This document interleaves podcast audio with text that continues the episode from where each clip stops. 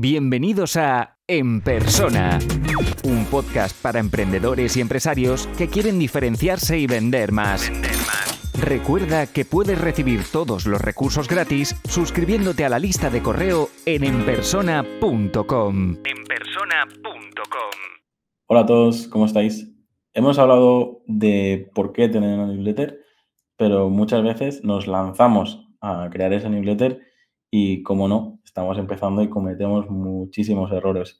Hoy voy a intentar que Chus nos, diga los, principales y, voy a empezar yo, si te parece. Voy, voy a empezar yo que lo, enlazo con lo que, con lo que decías antes de la segmentación, ¿no?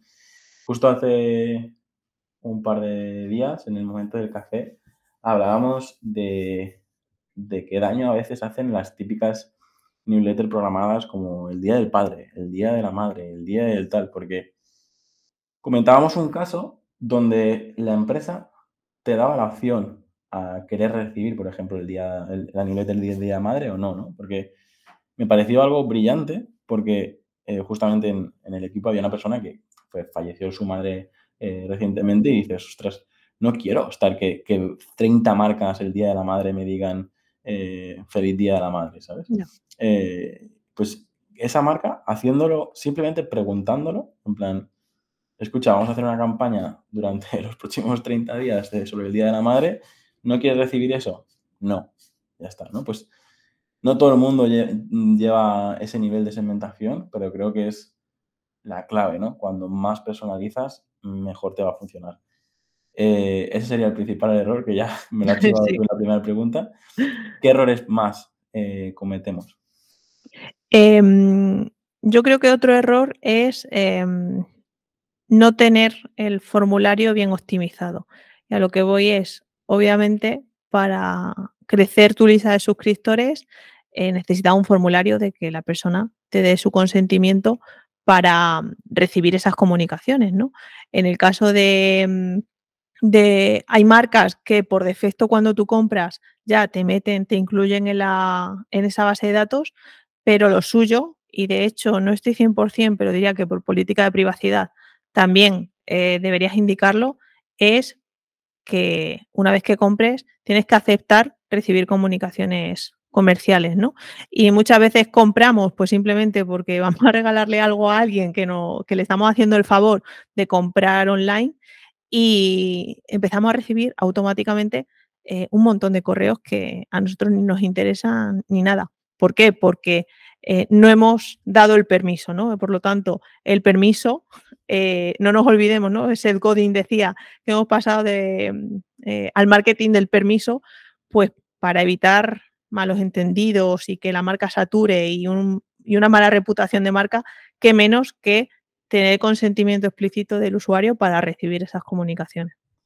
Justo el ejemplo que has puesto me pasó ayer mismo de ir a, buscar un, regalo a una tienda de videojuegos para un, familiar, un niño, de la familia, y me pidieron el correo, se lo di y, creo que entre ayer por la tarde y hoy he recibido tres correos eh, y que, no tienen nada que ver con lo que eh, a mí me interesa, ¿no? Por lo tanto, mm. es es algo que, por mucho que la ley más o menos lo esté diciendo claro, eh, eh, si compras en una tienda te dan de alta aceptar, aceptar, aceptar en prácticamente todo. Y si lo haces online ya, pues, supongo que poco a poco se irá solventando esto. De hecho, relacionado con esto está la parte que adelantaba en la pregunta anterior, que era eh, tener un, enlace de baja, ¿no? De, oye, no quiero recibir más emails, que hay muchas marcas, muchas personas que lo esconden, porque obviamente, claro, eh, tener bajas, pues algo que molesta, porque gente a la que no vas a impactar, etcétera, ¿no? Pero es que, de nuevo, debemos eh, tener consentimiento o em, tener el permiso de la persona para no volverla impactar? ¿Qué prefieres? Eh, ¿Tener un, campo de fútbol lleno de oyentes que están con, con, con, escuchando otro tipo de cosas o que estén activamente escuchándote? Pues esto es un poco igual, ¿no? Muchas veces nos dejamos pasar, eh, pecar por las egométricas, que es cuanta más gente mejor, pero al final eh, tenemos que mm, ser muy conscientes de la calidad de la lista a la que impactamos y de, y de eso, de decirles que si ya no te interesa más esto, aquí tienes el enlace para que deje de, de molestarte mis comunicaciones. Creo que es básico y a mí también me ha ocurrido, ¿no? Y, ver que le cambian el color para que no lo puedas pulsar o, cuando le das a, cuando pulsas te llevan a una web y parece que, vamos, que estás, que te suplican o, sí, es como un copyright. ¿no? Darse de baja. No, y a veces incluso me pasó hace poco con uno que en el no te lo ponía en verde y el, y el sí te lo ponía en rojo para que digas, hostia, tengo que pulsar el botón rojo para... para y, es, y dices, madre mía, de malas prácticas hay... Pero es sentido común al final, o sea, es que es, eh, si una persona está siendo consciente de que eh, ha dicho que no quiere recibir más comunicaciones, si se lo pongo complicado, es que le, le estoy cambiando la percepción, o sea, le estoy refutando de que eh, soy una marca pesada que no quiero que se vaya, ¿no? Entonces, también hay que tener mucho cuidado con cómo hacemos las comunicaciones. Eh, de hecho, hace poco tuviste a, alguien de copy. Todo cuenta, ¿no? Al final, cómo hagas la pregunta de seguro que te quieres dar de baja, cómo hagas la respuesta, al final todo cuenta y eso es comunicación de marca, es branding. Y, y ojo con jugar con esto para evitar que se den de baja porque puede jugar en, tu contra. Yo en, el mundo empresarial, porque yo creo que hay como dos, mundos, ¿no? Yo, yo que estoy activo en comunidades, activo en redes sociales, creo que cualquier profesional del marketing que quiere hacer crecer su lista y tal, muchas cosas las tiene claras, pero cuando voy yo al mundo empresarial y hablo de todas estas cosas, es como eh, a ver, lógicamente en, grandes niveles con sus directores de marketing y tal, vale, pero cuando vas a la típica pyme, eh, es, difícil hacer entender, pues eso, las buenas prácticas, los errores que no tienen que cometer. O, por ejemplo, una de las cosas que me ha gustado mucho en los últimos años es trabajar tus newsletters como si fuera un, email normal, ¿no?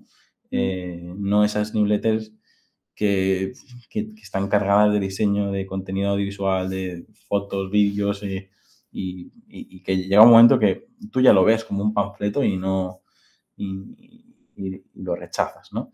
¿Qué me puedes decir de la parte esta de, del diseño? Si realmente es un error o, cuál sería la buena práctica. Bueno, yo aquí discrepo un poco. Em, de nuevo, depende un poco la comunicación y los contenidos que vayas a compartir. Eh, igual te encaja más una newsletter que, voy a poner entre comillas, parece un panfleto. Al final también depende un poco el contenido que compartas y el trabajo que hagas un poco en general de comunicación, em, que el típico email que parece un email normal em, con un enlace, ¿no? Simplemente. Eh, porque si quieres poner varios enlaces, ya no sé, como que no es tan efectivo, ¿no? El, pues el guiar la lectura de, de la newsletter, mm, segmentar distintas secciones, etcétera. Entonces aquí, mm, de nuevo, soy la pesada de los dependes, pero es que depende tanto. Hay newsletters que lucen como emails normales, ¿no? Como emails escritos de una persona a otra, que funcionan muy bien y en otros sectores no funcionan tan bien, ¿no? Em, aparte también porque eh, hay un elemento de corporativismo que es en un, en un, email plano, ¿no? De texto plano, eh, no se puede dar y hay empresas que le interesa trabajar a lo mejor en una etapa temprana, pues asociación de colores, de logos, etcétera, y eso en un email eh, plano no puedes darlo. Sí, toda la razón. Además, nosotros que trabajamos la parte de, la identidad, una de las aplicaciones que solemos trabajar es esa, en el, boletín corporativo, ¿no? Pero sí que creo que, hablando de errores, creo que aunque sea un boletín corporativo súper bien diseñado, no es, lo no es lo mismo que sea un, contenido personal firmado por el CEO mm. que el típico mail que firma la marca y nadie se moja, ¿no? De hecho, mm. muchas grandes empresas veo que de repente te ponen pues Sonia de Haspot, ¿no? Por ejemplo.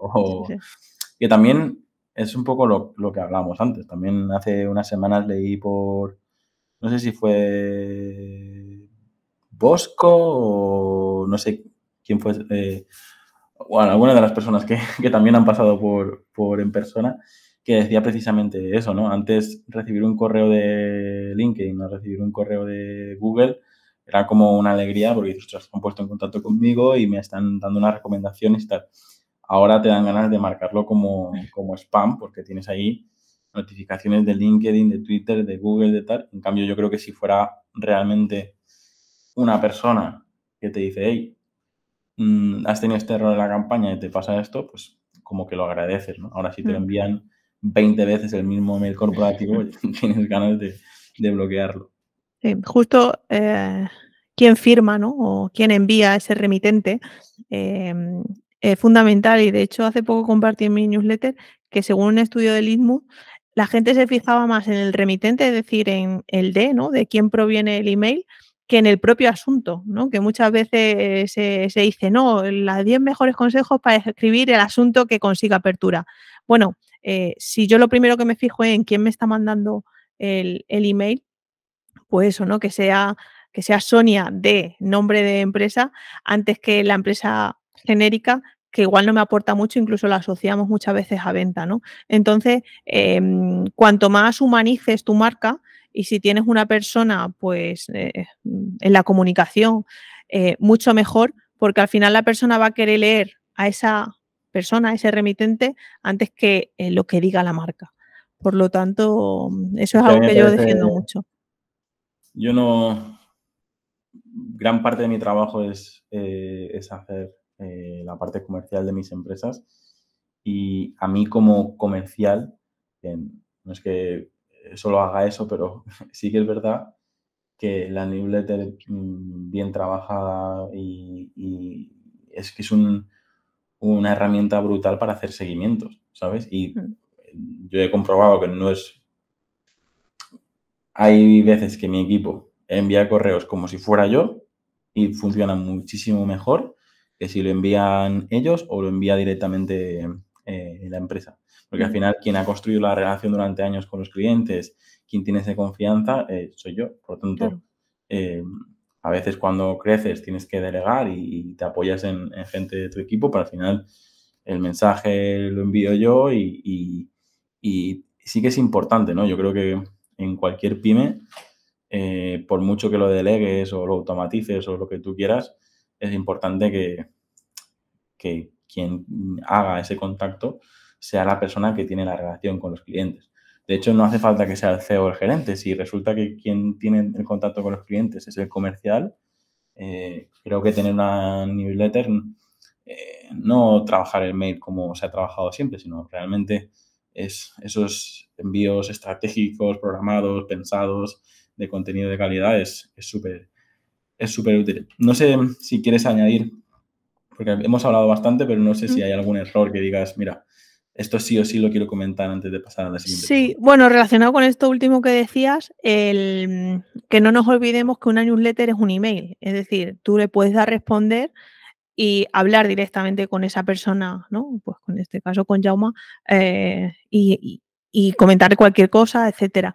Hay muchas empresas que apuestan por el no reply, ¿no? Por el no responder y es que me revienta de verdad, ¿eh? porque yo soy mucho de responder si me gusta un contenido o si tengo que aportar algo al contenido y creo que es algo súper sano convertir en vez de en una comunicación unidireccional que haya una conversación. Todo el mundo yo creo que quiere escuchar a los clientes y hay empresas que por lavarse las manos o porque simplemente lo tengan configurado así, em, tienen como una opción que se llama no reply y es que aunque tú le des a responder, nunca va a llegar esa respuesta. Y eso me parece algo súper frustrante y que dice mucho también de lo que una empresa escucha o, cómo de abierta está para, la escucha activa con los clientes. el símil sería tener eh, las redes sociales y bloquear los comentarios, ¿no? Como esos canales mm. de YouTube que bloquean los comentarios o esos canales de, de Twitter. Solo hablo yo y ya está. ya, pero es, creo que es mentalidad, pues eso. Yo, es que me, siempre me pasa lo mismo, ¿no? Cuando hablo con un cliente o hablo con alguno de vosotros que, que sois especialistas en, en marketing digital, eh, el cliente dice, ah, pero si abro un perfil, van a llegar reseñas negativas o si abro tal, eh, se van a ver las estadísticas de que a lo mejor no entra tanta gente o que no sé qué. Digo, pero es que eso es bueno, te vas a dar cuenta y vas a poder mejorarlo y lo vas a poder eh, corregir, ¿no? Pero hay mucha, hay mucha pyme que, al final eh, sobrevive por, por inercia, por segunda, tercera generación y, y, realmente yo he tenido conversaciones de decir, es que no, realmente no sé ni cómo sigue funcionando con todo lo que ha ocurrido, ¿no? Lógicamente, no son todos los casos, pero suele pasar, ¿no? Que dices, ostras, eh, hay, hay esa, esa bola, ¿no? De nieve que sigue girando, girando, girando y dicen, si funciona no, no lo tocamos, ¿no? Vaya a ser que de repente lo toquemos y empiecen a llegar críticas negativas. Tal. Pero bueno, yo creo que el principal error creo que sería no trabajar el, email. Creo que cualquier empresa trabaja el email, pero si encima ya lo haces bien y, tienes este, esta oportunidad de, hablar con, tus clientes, eh, creo que es básico. De hecho, para mí, me da vergüenza decirlo a 10 años después, pero creo que es uno de los principales servicios que vamos a empezar a, potenciar más porque hay mucho por hacer y, te das cuenta de que cuando aplicas un buen copy utilizando las herramientas eh, correctas, empieza, empieza a tener un retorno y, creo que cualquier empresario cuando lo ve ya eh, es, es más fácil ¿no? de que siga invirtiendo en, este canal. Eh, Chus, si te parece, vamos con la siguiente pregunta, ¿vale? Si te gusta este podcast, puedes dejar una reseña o un comentario. Es la mejor forma de ayudar para crecer y llegar a más gente. Suscríbete en Apple Podcast, iBox, Spotify o YouTube para no perderte los siguientes episodios.